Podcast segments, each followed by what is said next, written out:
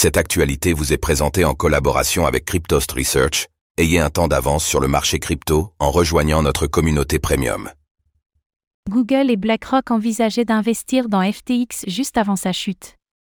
Un rappel du statut particulier qu'avait FTX avant sa chute.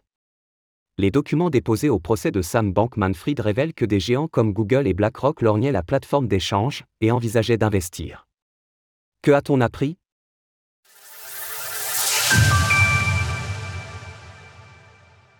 FTX était sur le point d'attirer de grands investisseurs. L'information provient de documents partagés en fin de semaine dernière lors de l'audition de l'ex-avocat général de FTX, Can Interrogé sur les fonds levés par la plateforme d'échange, il a confirmé qu'elle prévoyait un nouveau tour de financement à l'automne 2022, juste avant sa chute. Dans un tableur partagé avec les jurés, l'on a en effet appris qu'une quinzaine d'investisseurs avaient été listés et contactés. Apollo Global Management avait ainsi montré un net intérêt mais voulait savoir pourquoi il existait un trou de 7 milliards de dollars dans la comptabilité de l'entreprise. C'est par ailleurs ce qui avait précipité le départ de Can de FTX. Par ailleurs, Google et BlackRock avaient aussi envisagé d'investir. Au moment de la chute de la plateforme d'échange, ils en étaient au stade de vérification, du diligence, afin d'évaluer si un investissement dans FTX était approprié. On rappellera également que BlackRock avait déjà investi dans FTX par le passé, 24 millions de dollars au total selon le PDG Larry Fink.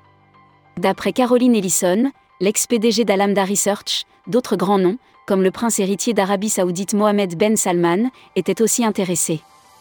Un sauf qui peut pour combler les dettes? Tout comme Caroline Ellison, Can a confirmé qu'attirer ses investisseurs était crucial pour éponger les dettes de FTX, qui fonctionnait à ce stade avec un déficit de plusieurs milliards de dollars.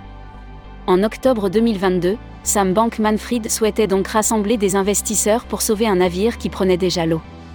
Mais c'était déjà trop tard. En novembre 2022, FTX s'est déclaré en faillite.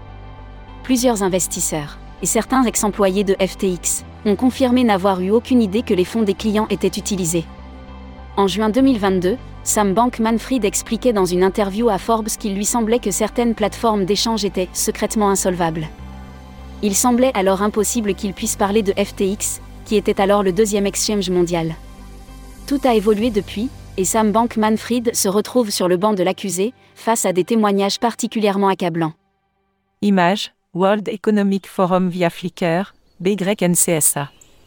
Retrouvez toutes les actualités crypto sur le site cryptost.fr.